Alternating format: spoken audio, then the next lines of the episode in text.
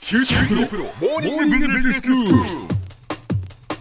今日の講師は九州大学ビジネススクールでマーケティングがご専門の岩下仁先生ですよろしくお願いしますあよろしくお願いいたします。先生今日はどういうお話でしょうかはい、あの今日からですね何回かにわたって製品のパッケージについてお話をさせていただければと思います。はい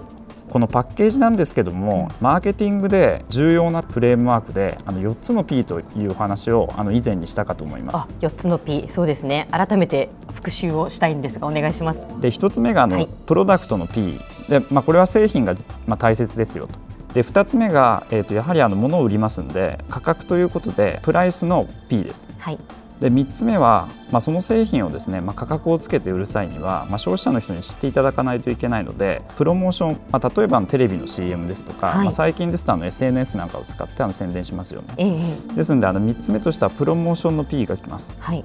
であの最後はそれらの製品をですね、まあ、どうやって売るかということを販路を考えないといけないので、うんまあ、流通という意味であのプレースの P を最後に持ってきていますプレイスですねはいまあ、これがあの従来の、まあ、マッカーシーという人の言った4つのこれ P なんですけどもマーケティングで非常に重要な4つの P そうですね、はい一番初めにこれ出てくるあのフレームワークかと思いますが、ええあのまあ近年言われているものとして、まあ、5つ目の P が存在しているよ、まあ、こういったあの議論があります。 5つ目の P であのこれがですねパッケージの P というものになります。はいであのこのパッケージがまあ非常にこう重要になっている背景は、ええまあ、いくつかあるんですけども、まあ、1つ目がですねインターネットですとか携帯電話、まあ、こういったものもまあ非常にこうメディアと化していて、うんまあ、いろんなところでですねあの店頭でのこの情報っていうものをあの仕入れることができるようになっているよはいで、まあ、そうしますと、まあ、店頭でですねこのパッケージというものも、まあ、一つのこのメディアとしてのあの機能を持ち始めているというのがあります。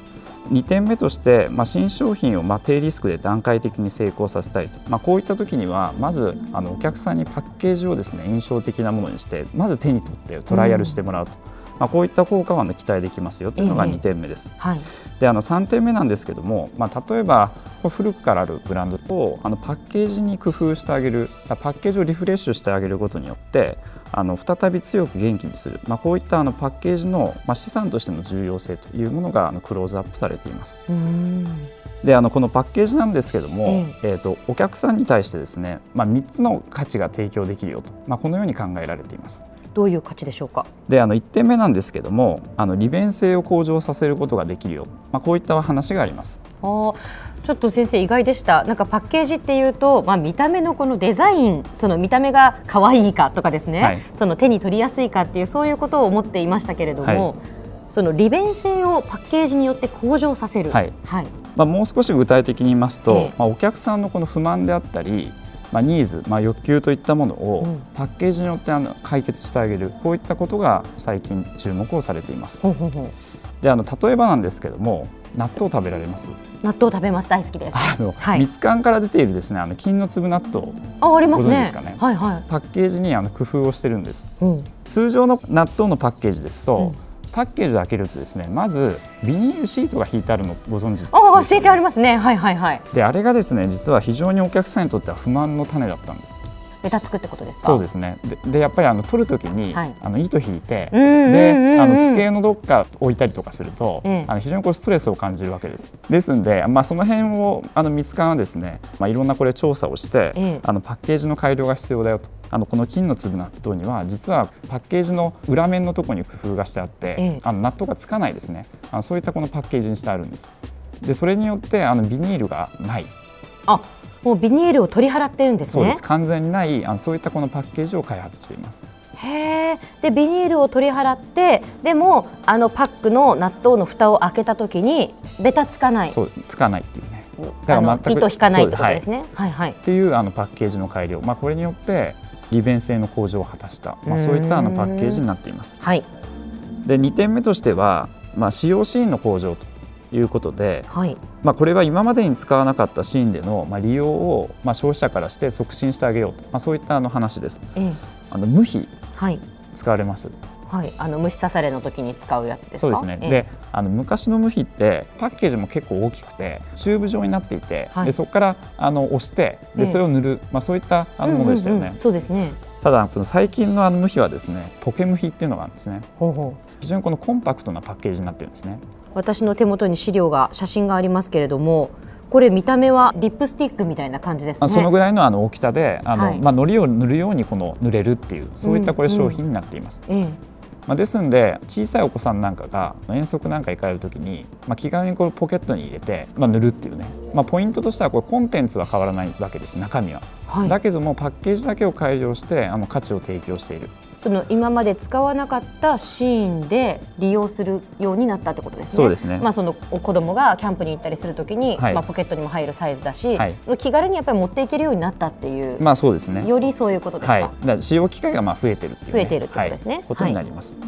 で最後の3つ目が、まあ、新たなこの使用方法ということで、まあ、これはパッケージにですね新たな機能を追加してあげると、ほうほうほうまあ、そういったところになります。えあのまあ代表的なこの例としてはあのランコムっていうえ化粧品メーカーがありますね。ありますよね。はい。であのまあこちらからマスカラ、まあ、たくさん出てるわけですけども、ええまあ、その中の一つにはですねあの実は電動モーターがあの入っているマスカラがあります。へえ。ちょっと私自身がこうマスカラ使ったことがないんであのはいイメージがですねちょっと湧きにくいんですけどもマスカラこうつけるときに結構ムラになっちゃったりとか手の微妙ななんかで結構難しいもんなんですよまあね。だからそのちょっとこうダマになったりっていうことがあったりしますよねあ。ーええでまあ先生はもちろん ちょっねとあのち使ょっっとたことないでしょうけれども、ええなんですけどもそれはありますはい確かにはい。まあ、それをですね電動モーターをつけることによって、うんまあ、イメージとしては電動歯ブラシありますよね、はいはい押すだけでまあこううまくこうついていくような、まあ、まあそまういったもあ、のに振動することによって、はその今まで磨けなかった部分もきちんと磨けるようになるっていうのが電動歯ブラシですよね。はい、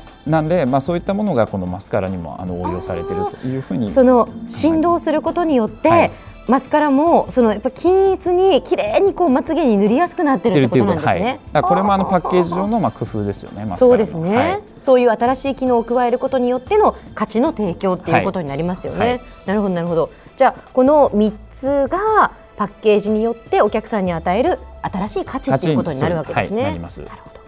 先生では今日のまとめをお願いしますはい、近年ですね、まあ、5つ目の P としてあのパッケージが注目されています。でこのパッケージなんですけども、えーお客さんに対して、まあ、利便性の向上でしたり、まあ、使用シーンの向上でしたり、まあ、あるいは新たな使用方法、まあ、こういったあの価値を提供することができるというふうにあの考えられています。今日の講師は九州大学ビジネススクールでマーケティングがご専門の岩下仁先生でしたどうもありがとうございましたありがとうございました。